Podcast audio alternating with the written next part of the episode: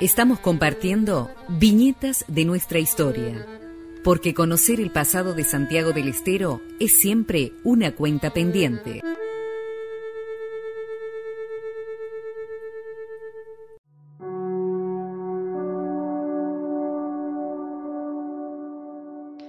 El general Tawada tiene el concepto de su propio valer. Eso es todo. No le hace falta ser más de lo que es. Despojado de todos sus cargos, de sus insignias e influencias, siempre sería el mismo, el hombre consagrado a hablar su propia grandeza, a fuerza de sacrificios, de desinterés, de abnegación. No son las circunstancias las que lo hacen, se hace a sí mismo. Él es el artífice de sí mismo. Cuida su personalidad con esmero de madre. Obedece a los imperativos de su conciencia para cumplir con un deber de ética superior. Eso es moral acrisolada, rectitud de ciudadano, carácter y fe en los destinos ideales de la nación.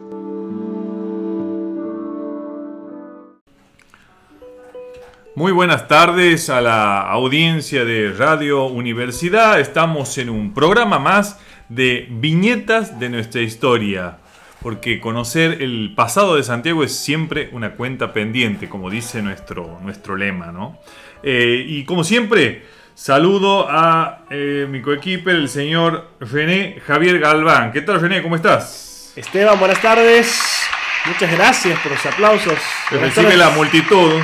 Gracias, gracias por, el apoyo y el aguante que nos siguen haciendo. Exacto, exacto. Agradecemos a, la gente que, sigue a viñetas de, nuestra historia. Saludamos también a los operadores técnicos de la radio, a eh, Claudio García y, Luis Herrera, que compilan estos programas en esta vasta diversidad de la programación de, Radio Universidad.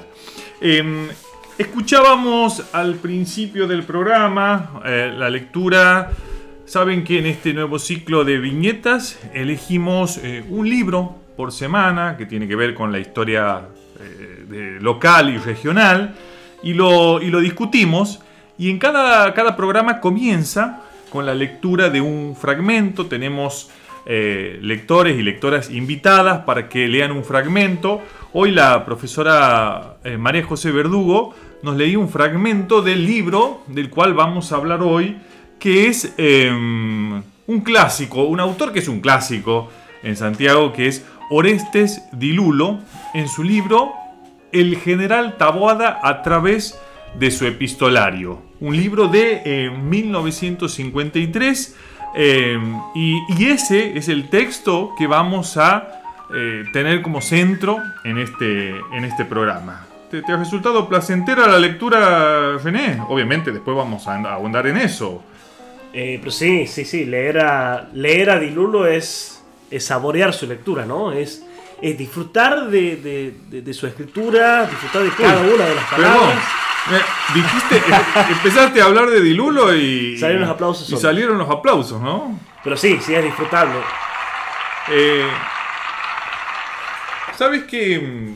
Eh, antes de comenzar con el, con el programa, quería que hacer un agradecimiento especial por un texto que me han enviado eh, de Roberto Azareto, ¿sí? Eh, un, historiador que alguna vez me invitó a presentar su libro, creo que vos estabas también, acerca del intercambio de cartas entre eh, Manuel Taboada y, Urquiza. En la Biblioteca Sarmiento. en la Biblioteca Sarmiento, sí. Bueno, ahora ha publicado recientemente el libro Protagonistas del Norte, ¿sí? que es una colección de, biografías de personajes del NOA que van eh, desde Francisco de Aguirre hasta eh, Ramón Castillo, aquel presidente de origen catamarqueño.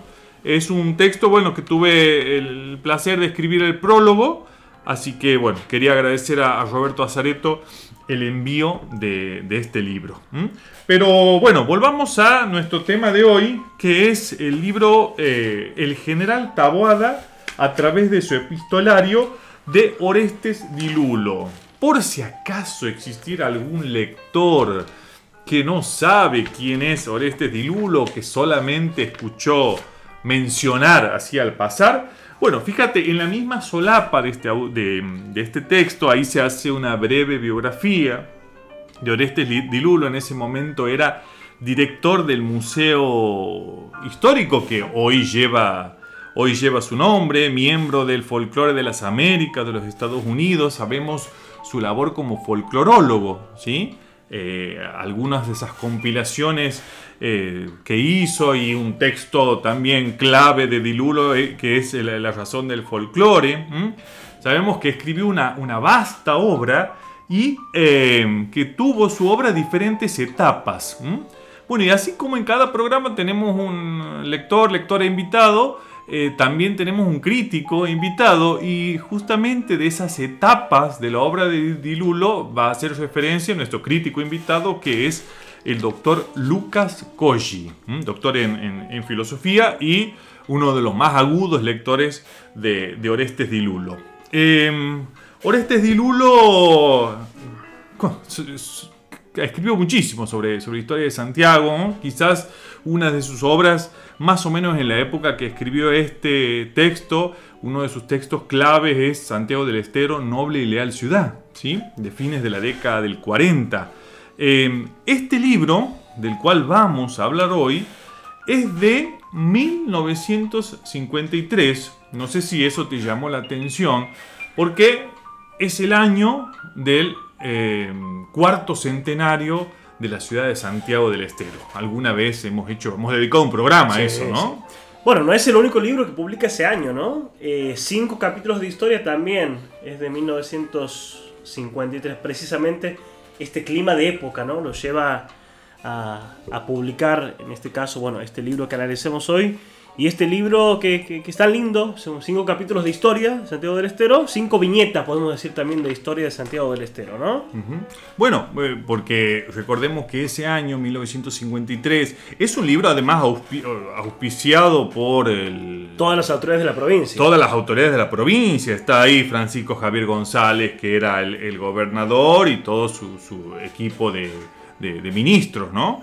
Eh, fue un año de, mucha movida, vamos a decir, cultural, y bueno, y ahí entró este, este texto. Es un libro que tiene, fíjate vos, ¿no? Está eh, un libro eh, dedicado a Gaspar Taboada, ¿sí? y al doctor Ernesto Padilla. Doctor Ernesto Padilla que fue un tucumano, político, gobernador de Tucumán, y creo, eso habría que ahondar un poco, que el vínculo de, Dilulo con Ernesto Padilla viene de el carácter de folclorólogo también de Ernesto Padilla. Sabemos que Dilulo trabajó con, la, Tucumán en esta recopilación de, de, su cancionero y quizás ahí venía el vínculo y por eso la dedicatoria. Ernesto Padilla había muerto un par de años antes, 1951 si no me equivoco, y la dedicatoria es a Gaspar Tabuada y a eh, Ernesto Padilla. Gaspar Tabuada, hijo. Hijo, por supuesto. El famoso, bueno, el que hace la recopilación de los cinco tomos con las cartas de los Tabuada y también político y con una destacada presencia en el mundo cultural de, Tucumán, ¿no? Bueno, en ese sentido, el, el, libro este de Orestes Dilulo en gran parte está documentado en esa recopilación que hace Gaspar Taboada en esos, como vos decías, cinco tomos. ¿Podrías contar ahí la anécdota que tienes de la compra de, esos tomos en Buenos Aires, no? Bueno, sabés que fui a comprar esos libros. Eh, son libros que, que, empiezan la década de 1930 y que van hasta el 52 más o menos. Y bueno, este librero, después de comprárselos, me dijo que me fijara en las anotaciones que esos libros provenían de la biblioteca de Félix Luna. Que los hijos de Félix Luna habían dedicado, decidido vender todos sus libros y que esas anotaciones posiblemente en todos los márgenes eran de Félix Luna. Así que... O sea que en tu biblioteca tienes ahora unos tomos que pertenecieron al gran divulgador antes de Felipe Piña, que, bueno, que fue don Félix Luna, con textos memorables como Soy Roca, el 45 y tantos más. Eh, bueno, eh, vamos, al, vamos al libro, ¿sí? vamos al texto del cual vamos a analizar hoy. es este libro de 1953 que tiene que ver con esta etapa de Dilulo, en esta etapa de historiador de, de Orestes Dilulo.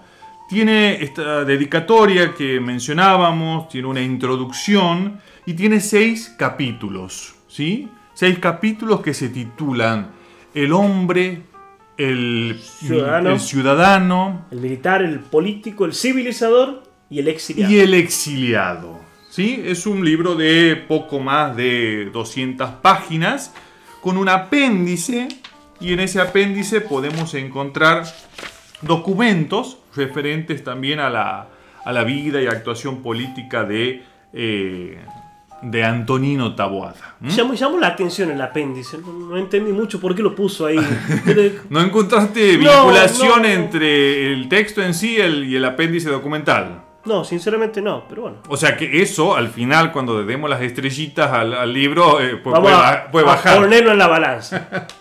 Bien. Eh, bueno, ahí, eh, en esa introducción, en donde nos introduce en la atmósfera en que creció Antonino Taboada.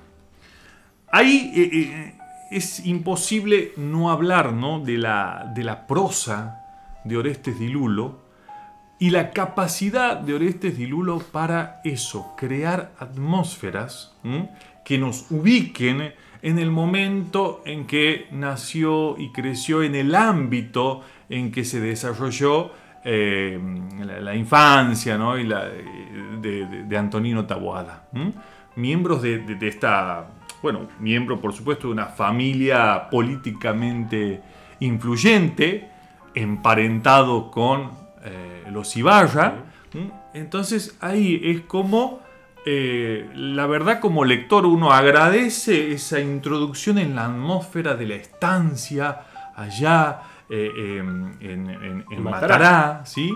En Matará, la, descripción también del río Salado, digo, esa, esa capacidad literaria de Orestes Dilulo me parece casi inigualable ¿no? en, la prosa de Santiago del Estero. ¿no? Por, momentos sentía que estaba leyendo eh, Horacio Quiroga. E, e, esa, esa, capacidad de escribir el paisaje, los animales, esa descripción tan detallada de la vida cotidiana y tomando también elementos de lo que es la, crónica actual, ¿no? la crónica, eh, la exacto. es la crónica, o sea, es un dilulo que te lleva y te ubica en el lugar, te ubica en el espacio y te hace sentir las sensaciones y se imagina, ¿no? Se imagina a, a Tabuada en ese lugar las actividades que hacía, obviamente eh, es, propio del talento y la capacidad eh, narrativa que tiene Dilulo, esta, generar este clima. Bueno, e, es verdad esto de la crónica, ¿no? Eh, está de moda la crónica, hay grandes cronistas contemporáneos, grandes esos narradores que utilizan, ¿no es cierto?, las herramientas literarias para narrar, digamos, cosas de la, de la vida real, ¿sí? eh, narrar hechos verdaderos, eh, pero que utilizan todas las herramientas de la ficción. Bueno, en ese sentido, Dilulo es un gran, un gran cronista y me, recuerda también a Santiago del Estero, Noble y Leal Ciudad, en, donde en cada introducción de capítulo tiene eso, ¿no? Eh, bueno, así es que nos presenta a la familia y a este eh, miembro de la familia Tabuada, que es Antonino Tabuada, quien nace en 1814, cuatro años después de la, de la, Revolución de Mayo, en una estancia del Salado, ¿no? Matará, provincia de Santiago del Estero, el primero de septiembre de 1814. Eh, dice ahí en la región del, Salado, ¿no? En, el, en aquel entonces, en el confín del país, dice Dilulo, la región misteriosa que lindaba con el Chaco. Y, allí dice que acaecieron los hechos más significativos de nuestra historia en relación con la lucha secular del indio. Ese es un tema también que, que aparece. Está presente. La tierra de nadie, lo dice, dice la tierra de nadie. y, bueno, ahí se nota el posicionamiento de Dilulo acerca de este espacio, ¿no? Vamos a ver eh, muchos posicionamientos de, de, de Orestes Dilulo en este, en este texto, de afirmaciones fuertes, contundentes, de una toma de posición bien clara con respecto a la figura de Antonino eh, Taboada. Bueno, de, esta manera ¿sí? vamos a, cerrar el primer bloque haciendo simplemente esta presentación general del texto que vamos a tomar como objeto de análisis, que es el general Taboada a través de su epistolario de historiador Orestes Dilulo. Volvemos enseguida.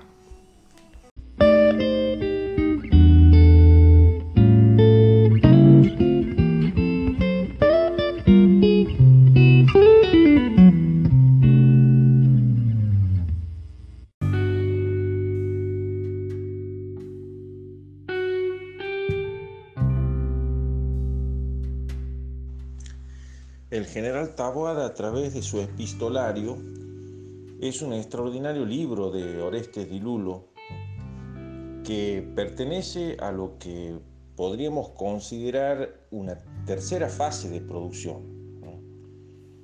Eh, está una primera fase donde la problemática es sociológico-sanitaria, empieza más o menos en 1929 a 1939, una segunda con énfasis en la problemática folclórico-lingüística, de 1940 hasta el 46 por ahí, y tenemos después un dilulo historiador con una tercera etapa de producción que pone énfasis en la problemática histórica provincial eh, a partir de 1947 al 59 más o menos. Aquí encontramos Noble y, ciudad, Noble y Leal Ciudad, Caminos y derroteros históricos y otras obras clásicas y muy conocidas de Orestes Dilulo.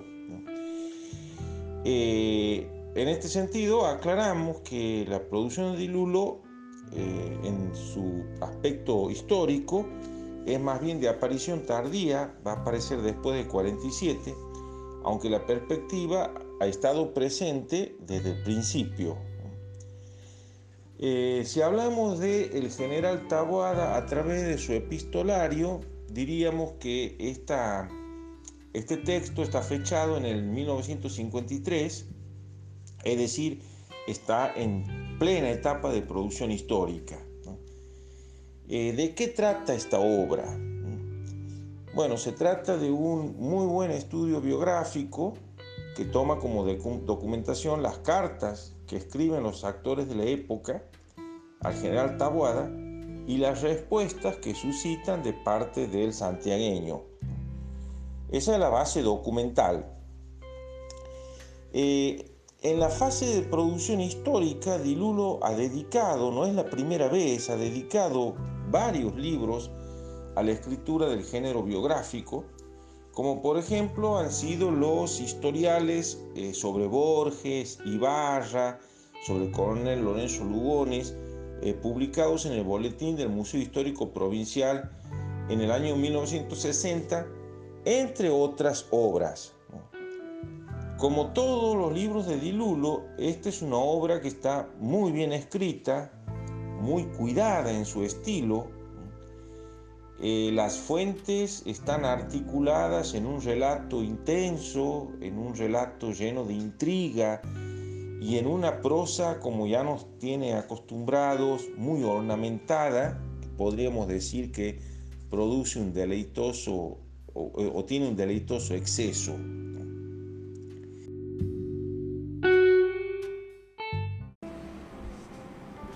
Estamos en el segundo bloque de viñetas de nuestra historia.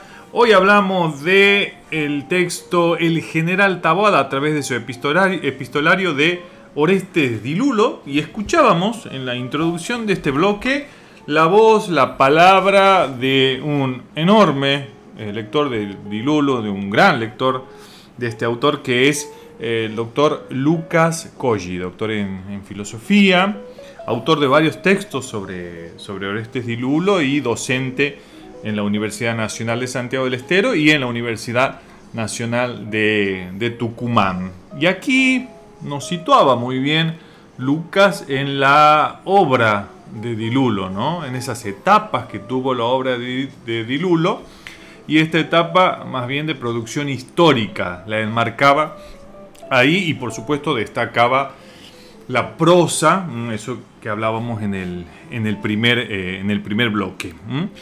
Los Tabuadas sabemos que es una familia eh, políticamente muy influyente en Santiago del Estero, sobre todo en el periodo después de la muerte de Ibarra, o sea, a partir de 1951-52 hasta 1875.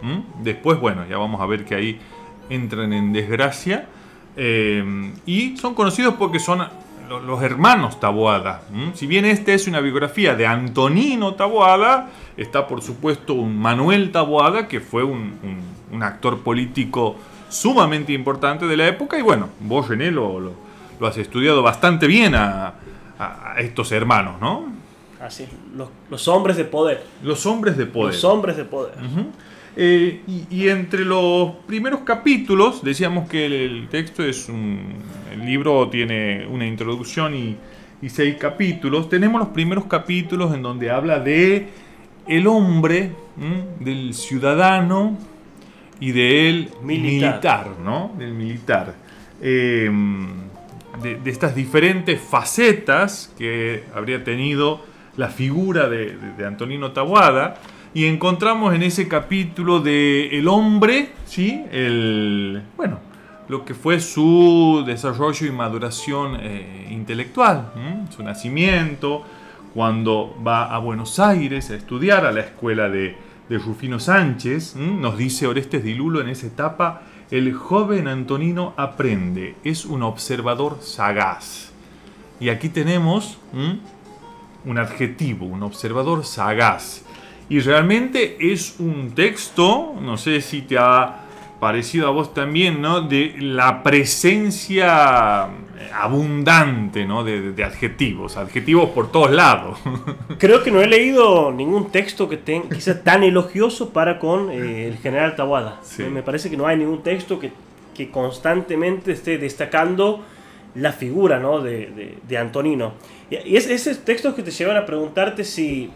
Eh, si Dilulo tenía una, postura asumida previamente sobre, sobre Tawada, es decir, bueno, eh, me gusta mucho Antonino, lo destaco y voy a escribir un texto en base a lo que pienso y en base a lo que creo, o si todas sus lecturas lo llevaron a la conclusión de que el general Tawada era una figura, digamos, determinante o descollante de la vida política santiagueña. Sí, ahí viene otra cuestión también, ¿no? Eh, bueno, eh, para seguir con este, esos capítulos, ¿no? Eh, es una, es una descripción muy minuciosa y elogiosa de lo que fue el periodo de formación de, Antonino Taboada, ¿sí? que se va a Buenos Aires, participa de las luchas con Lavalle en contra de Rosas hacia 1840, producto de esa participación cae preso, va a estar un tiempo preso, y eh, luego se fuga y se va a Montevideo, tierra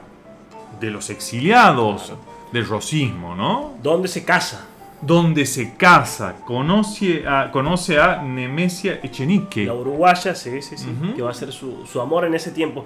Fíjate que ahí eh, Dirulo destaca como una virtud, eh, como una gran virtud de, Antonino, el hecho de que a pesar de de que Ibarra era un, federal, eh, él se mantiene con, los ideales unitarios, ¿no? Esta cuestión de que se, es tan unitario a pesar de la familia y es tan unitario que va en contra del propio Rosas y que le cuesta precisamente esto de tener que exiliarse. Bueno, ahí, ahí viene una cosa que quizás, no sé si a vos te, ha llamado la atención de la figura de Dilulo. Es, eh, em, bueno, eso lo he estudiado yo en algún libro, que es la, defensa fuerte de Orestes Dilulo de la figura de Ibarra. Y uno pensaría, bueno, Ibarra, em, aliado de Juan Manuel de Rosas, vinculado con el federalismo, entonces eh, una falsa intuición quizás nos podría decir, bueno, eh, quien defiende estas figuras no va a defender a las figuras de Taboada más vinculada con el liberalismo, con el mitrismo, con el centralismo porteño, sin embargo, tenemos un Orestes Dilulo que escribe biografías sumamente elogiosas de Ibarra y también, en este caso, de eh, Antonino Taboada. Eh, eso quizá lo podemos discutir por qué se da esa aparente contradicción eh, de defender a un federal y al mismo tiempo a un, unitario, ¿no? Eh, y ahí tiene una trayectoria sumamente interesante, una vida interesante eh, Antonino Tawada porque se va a Uruguay, decíamos, tierra de exiliados, después pasa por Brasil, luego se va a Chile, también tierra de exiliados, o sea, pensemos que Alberdi, Sarmiento pasaron por ahí. Em, Bolivia también. Está. Bolivia, exacto, exacto. Eh, y después vuelve a Santiago del Estero después de 20 años de ausencia, o sea, vuelve más o menos hacia 1850, hacia el final de la vida de, eh, y el gobierno de Juan Felipe Ibarra, del cual su hermano había sido, ¿no es cierto?, un eh, fiel colaborador. Estamos hablando de, Manuel Taboada. Sí. Sí. sí. el segundo capítulo eh, habla del ciudadano, ¿no? Sí. Y ahí, me, gusta esa especie de, de, unidad que tiene Antonino. Dice, es, es, una persona de una sola sustancia, una sola pieza, eh, eh, que es como indivisible a pesar de que él hace esta división, dice eh, Antonino, una, una, persona de una sola pieza, una especie de, persona genuina, ¿no? auténtica. Una persona sin dobleces, sin, grieta, para utilizar un término que está de moda, sin claudicaciones. es, creo, la, la pintura de un prócer. O sea, es el, prócer eh, de, bronce, ese que nos enseñaban en, la escuela, ¿no? cuando nos hablaban de un San Martín, de un Belgrano, en donde veíamos eh, no personas comunes y corrientes, sino hombres que estaban eh, por encima de la media y que eran ejemplo de, virtudes. Porque Antonino Tawada es ejemplo, es un amigo ejemplar, es un militar ejemplar, es un ciudadano ejemplar. Entonces solamente queda exaltarlo eh, e imitar esa, figura, ¿no? Eh, y ahí, bueno, aparece también esta cuestión ya entrando en, en el barro de la política en Santiago del Estero, cuando muere Juan Felipe Ibarra y se da esa pelea de sucesión entre sobrinos, entre Mauro Carranza y eh, Manuel Taboada. O sea, ahí entra ya a jugar fuerte Antonio Taboada en la política santiagueña y en la política regional, digámoslo también, ¿no? Y el tercer capítulo es esta, la, del militar, que, a ver, eh, creo que se, es injusto cuando se simplifica, ¿no? Porque habitualmente, ¿cuál es la simplificación que se hace para explicar a los Taboada? Manuel, el político, eh, Gaspar, el, Gaspar el, economista, el comerciante, comerciante y bueno, Antonino el militar.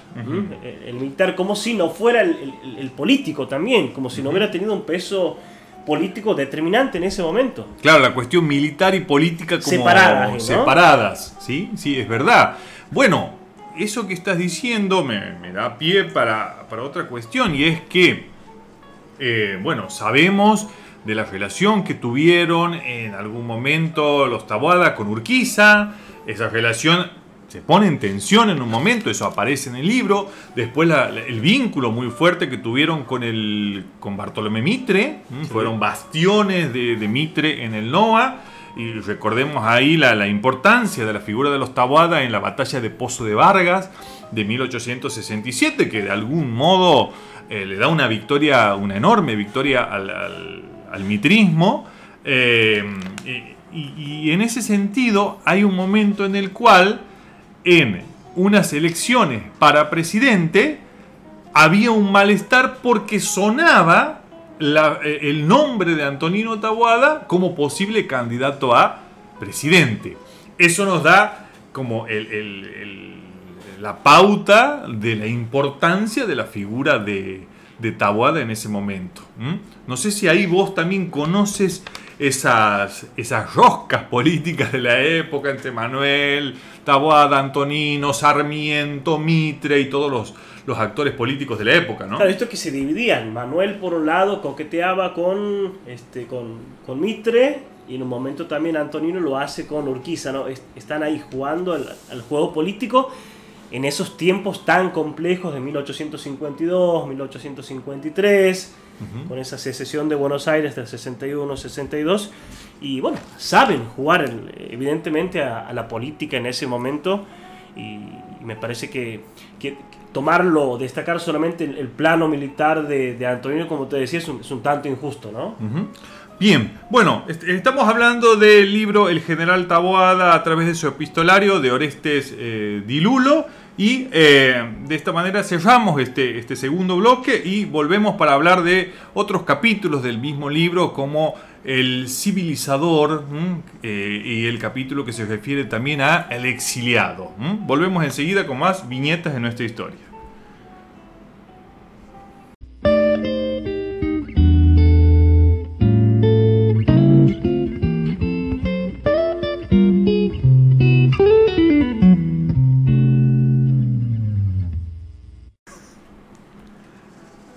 Tercer bloque de viñetas de nuestra historia. Estamos hoy muy entusiasmados hablando del texto El general Taboada a través de su epistolario de, Orestes Dilulo. Ya hemos escuchado el fragmento al, principio del programa de, esta obra. Hemos escuchado los comentarios también de, Lucas Koji. Eh, dialogábamos en el bloque anterior acerca de, bueno, de uno de los capítulos en donde se habla del... Eh, porque son seis capítulos que divide en diferentes facetas los aspectos de, la vida de Taboada, ¿no? el militar, el político, el civilizador, el exiliado. Eh, hablábamos de la abundante adjetivación ¿sí? de Orestes Dilulo cuando elogia en esta biografía a la figura de, Antonino Taboada. Eh, fíjate, desde un principio, ¿no? cuando él describe a ese Tabuada, a ese Antonio Tabuada que va a estudiar a Buenos Aires, ¿no? su, su, sagacidad, sus ganas de aprender, y después su, genio político, su genio militar, su, inteligencia, y su rol, como decíamos eh, en el bloque anterior, el rol muy fuerte que jugó Antonino Tahuate en el norte, ¿sí? no solo en Santiago del Estero, sino en Catamarca, en Tucumán, en La Rioja. En Catamarca fue un, interventor. Pensemos que son momentos de, gran conflicto político. Lo hablábamos eh, cuando abordamos el libro de Juan Rafael de las intervenciones federales. Era una época realmente muy eh, muy dramática, ¿no? Desde el punto de vista político y militar. Y la influencia de, de Antonio no llega solamente al NOA, sino que también por momentos, y se, y se ve en las cartas que cita Dilulo, tiene su influencia en los departamentos de lo que sería el norte de Córdoba. Bien. La zona limítrofe entre Santiago del Estero y Córdoba. Hay momentos en los que Antonino está, está diciendo qué es lo que tienen que hacer en ese lugar, en esa región, ¿no? Así que es el NOA y también la zona limítrofe ahí con, con Córdoba. Evidentemente era un un político muy, muy respetado, un militar muy respetado por los eh, eh, por las élites de, estas provincias y también a nivel nacional por un Urquiza, por un Mitre, por un Sarmiento, o sea, hablaban bien de, igual a igual, ¿no? Con este, con este líder eh, santiagueño. Dice Lulu, un estadista, un tipo que se adelanta a los acontecimientos, un gran previsor de, de, lo que puede pasar, de cómo puede cambiar el escenario político también. Sí, fíjate cómo dice Dilulo, ¿no? En esta adjetivación, ¿no? Eh, tenía una entera lucidez desapasionada. Eh, no se dejaba llevar por, las pasiones, ¿no? Políticamente muy, muy sagaz, ¿sí? Eh, fíjate, ahí dice también, era un Quijote, un soñador, un romántico. Era todo, Antonio Tahuada era todo, ¿no? Y vos fíjate que hay una parte en la que, para mostrar que no era un, no era un dios, dice en un momento. Claro, porque con toda esta descripción. Era un ser sobrenatural. sobrenatural. Pero en un momento dice: se ofusca y pierde el control. Enjuicia en términos iracundos el proceder de Urquiza. Ah, eh, eh, cuando describe eh, la, pelea con, con Urquiza. ¿sí? bueno, ahí, se enoja, pierde el control. Bueno, está diciendo, bueno. Era, hombre. Era, hombre. Era, hombre. Bien, sí, sí, recuerdo eso cuando de algún modo explica. Estos cortes circuitos que tuvo con con Urquiza, ¿sí? Y bueno, este, este político sagaz, este militar también inteligente, que señala también que aunque no tenía formación militar, fue... Era el que mandaba. Era el que mandaba. Eh, aparece ese, ese capítulo, ¿sí? Que tiene todo un, toda una declaración desde el título, ¿no? que es esto de el civilizador. El civilizador. Y ahí uno no puede em, disociar esto, ¿no? De esta dicotomía sarmientina de civilización y barbarie. Y de nuevo lo que señalaba hace un rato, ¿no? Alguien defensor de caudillos federales como, como Ibarra, como fue Dilulo, uno tiende a pensar que eh, no va a aceptar tanto esa dicotomía civilización y barbarie, o se va a poner del lado de la barbarie, que era lo que representaban los caudillos. Eh, sin embargo, en esta biografía eh, se pone del lado del civilizador. Y fíjate lo que dice ahí en ese, en ese capítulo. El general, Tawada obviamente, es un hombre y conoce el papel que la historia le ha asignado. Su destino histórico, su sino, digamos, está marcado y él lo conoce y lo quiere hacer cumplir. Un visionario, de algún modo. ¿Qué, qué te parece, en ese capítulo, no? Ese, ese del civilizador, que, que, has encontrado ahí como disparador para el análisis. Bueno, pone, pone nuevamente esta dicotomía, como decía, civilización, barbarie, y lo muestra a Antonino como, quizá para diferenciar, ¿no? Del indígena, del indio que pelea, que viene, que ataca, y dice, eh, Antonino no pelea por necesidad. ¿Mm? No pelea, por, eh, no, pelea porque quiere, pelea por necesidad, porque hay una necesidad real de, civilizar esa región de, del Chaco, esa región del Salado. Que, que también conoce, que se crió ahí, ¿no? Se crió en ese lugar, maneja, eh, manejaba la, la, lengua quichua también, era, era conocedor de, ese ambiente y bueno, va a destacar quizá como eh, el accionar más fuerte en cuanto a la civilización de ese lugar o a civilizar ese lugar, eh, como lo llama él, a eh, las famosas expediciones al Salado. Bueno, ahí, ahí, me parece que es central en ese capítulo, donde de algún modo quiere hacer cumplir ese rol de civilizador. Antonino Tawada es en este proyecto, ¿no es cierto?, de navegación del río Salado. En mi ignorancia absoluta de, las cuestiones relacionadas con la ingeniería, siempre me, puse a pensar, ¿no? A veces me pongo a pensar cuando leo esto el, la obra titánica de ingeniería que debe ser eh, hacer navegable un río, o sea, trabajar en la navegación de, un río.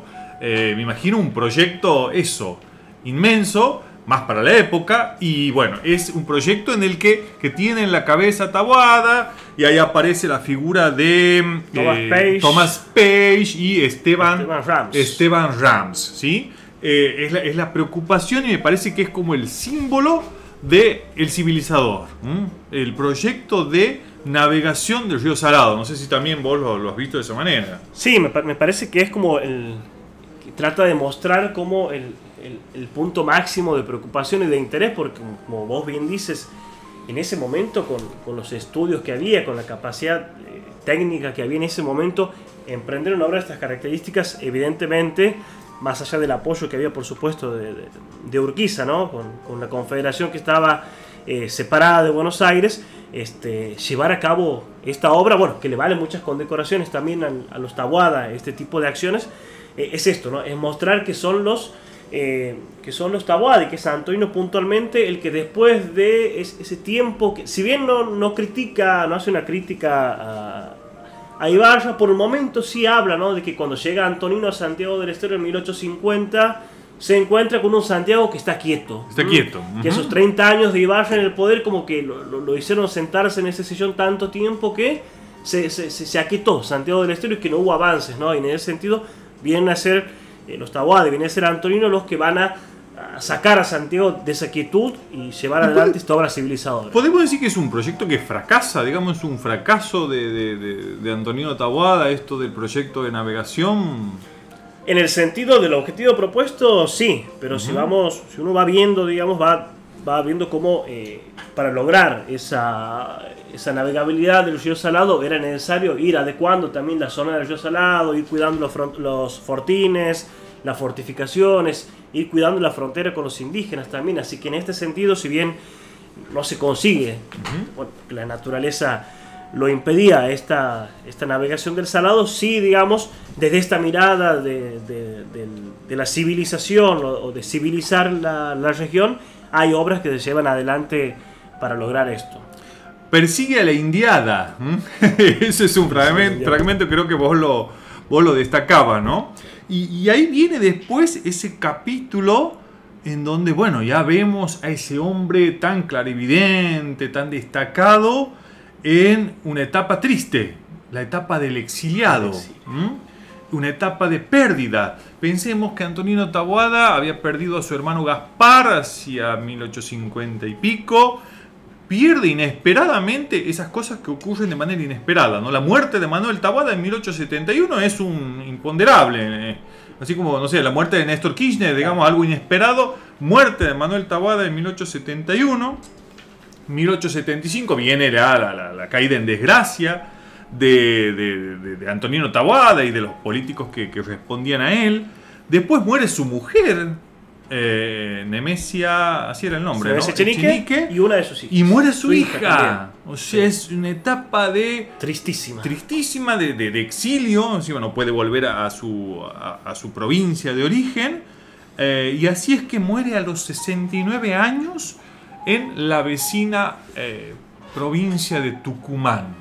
A los 69 años después de todas estas pérdidas de su hija Clementina, de su esposa, de su hermano, eh, muere Antonino Tabuada después de haber, según Dilulo, ¿no es cierto?, haber eh, legado una obra realmente destacable para Santiago del Estero, en el aspecto político, militar, en el aspecto, esto, en su, en su rol de civilizador. ¿sí? Y ahí hace la conexión del capítulo 1 con el último, del hombre con el exiliado, para darle un cierre a esta historia, ¿no? Porque allí como entra Antonino a Santiago del Estero en 1850 por Macapillo, dice también va a ser por Macapillo donde va a terminar exiliándose en 1875. Termina poéticamente el libro, ¿no? Como, como bien lo merecía desde el principio, ¿no? Comienza con esa atmósfera que crea de, lo que era la estancia eh, en Matará y bueno, y termina así como recién lo relatabas.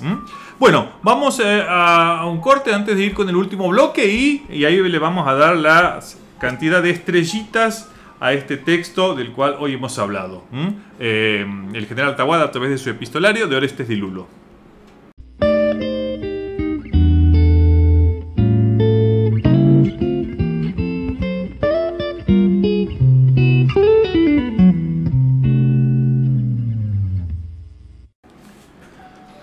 Estamos ya en el último bloque de viñetas de nuestra historia, en esta temporada 2021. Hoy hemos hablado, eh, por mi parte con, mucho entusiasmo, ¿no? del libro de Orestes Dilulo, el general Taboada, Antonino Taboada a través de su epistolario. Y bueno, siempre a modo de juego, eh, al final del, programa le damos eh, una determinada cantidad de estrellitas de acuerdo a si nos ha gustado mucho, poco o nada. Nunca, nunca avisamos antes, o sea, no, nos decimos mutuamente cuánto le vamos a poner, así salga esto eh, bien ahí espontáneo. así que bueno, a ver René, vamos a escuchar los tambores de los redoblantes de suspenso para escuchar cuántas estrellitas le has dado a este libro? A ver. Muy bien. A este libro le damos 8 estrellitas. 8, bien. ¿Por qué?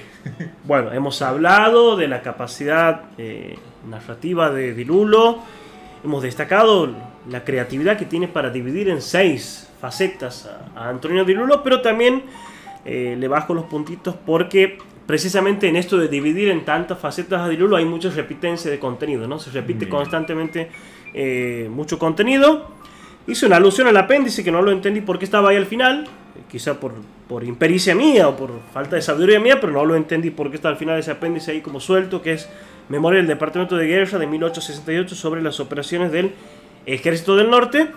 Claro, porque siempre un apéndice tiene sentido, digamos, pero aquí vos no le encuentras mucho. Sí, no le encuentro mucho. Y eh, le falta también una especie de, conclusión o de cierre, ¿no? Me parece que eh, eso le, descuento dos puntitos. Bien, bueno, en mi caso le doy a este libro. Le pongo siete estrellitas, una menos que vos. Bien. Una menos que vos. ¿Por qué? Vamos a tratar de, argumentar. nadie va a negar la capacidad, la, la prosa de Orestes Di Lulo, ¿sí? Ahora bien, como libro de historia, ¿sí? que, nos, eh, eh, que nos recupere un poco la complejidad de la vida histórica, la complejidad de los personajes, ahí veo como una, carencia, en el sentido en que, bueno, es un libro que nos muestra un Antonino Taboada de bronce, eh, pero hay una complejidad histórica del personaje y del momento que uno solamente la puede, se ofrecen atisbos, ¿sí? O quizá por lecturas que uno ha hecho de otro lado, eh, entiende esa complejidad, pero como, como libro de historia, eh, como un libro de historia que plantea hipótesis interesantes, problemas interesantes, ahí me parece que no, no, aporta tanto. Y tiene también muchas cosas que las toma de Baltasar Oleche Alcorta en cuanto a sus fuentes, toma como fuentes esos cinco tomos de Gaspar Taguada. Después cosas de Oleche Alcorta que sabemos que Oleche Alcorta muchas veces en algunos aspectos no es tan, tan confiable. Pero bueno, principalmente mi valoración va por eso, ¿no? Es una una geografía por un momento, pero eh, esa densidad histórica, ¿sí? de presentar la complejidad de la vida histórica, creo que ahí eh, se queda a mitad de camino. ¿Con qué venimos la semana que viene? La semana que viene, ya estamos en el cierre de viñetas de nuestra historia. La semana que viene vamos a hablar, analizar y ponerle estrellitas a un libro de un contemporáneo, ¿sí? De eh, el magíster Daniel Guzmán, el libro El antifascismo, también de Edunce. Ya hablamos de un libro de Edunce, este es el segundo libro que vamos a tomar de editorial eh, de la universidad. Y eh, Daniel Guzmán, El antifascismo en Santiago del Estero. Así que ya saben, si lo han leído ese libro, si nos quieren hacer llegar sus opiniones, vamos a anticipar esto en redes sociales para que la gente participe. De esta manera, damos cierre a viñetes de nuestra historia. Soy Esteban Brizuela. Soy René Galván. Y nos vemos la semana que viene.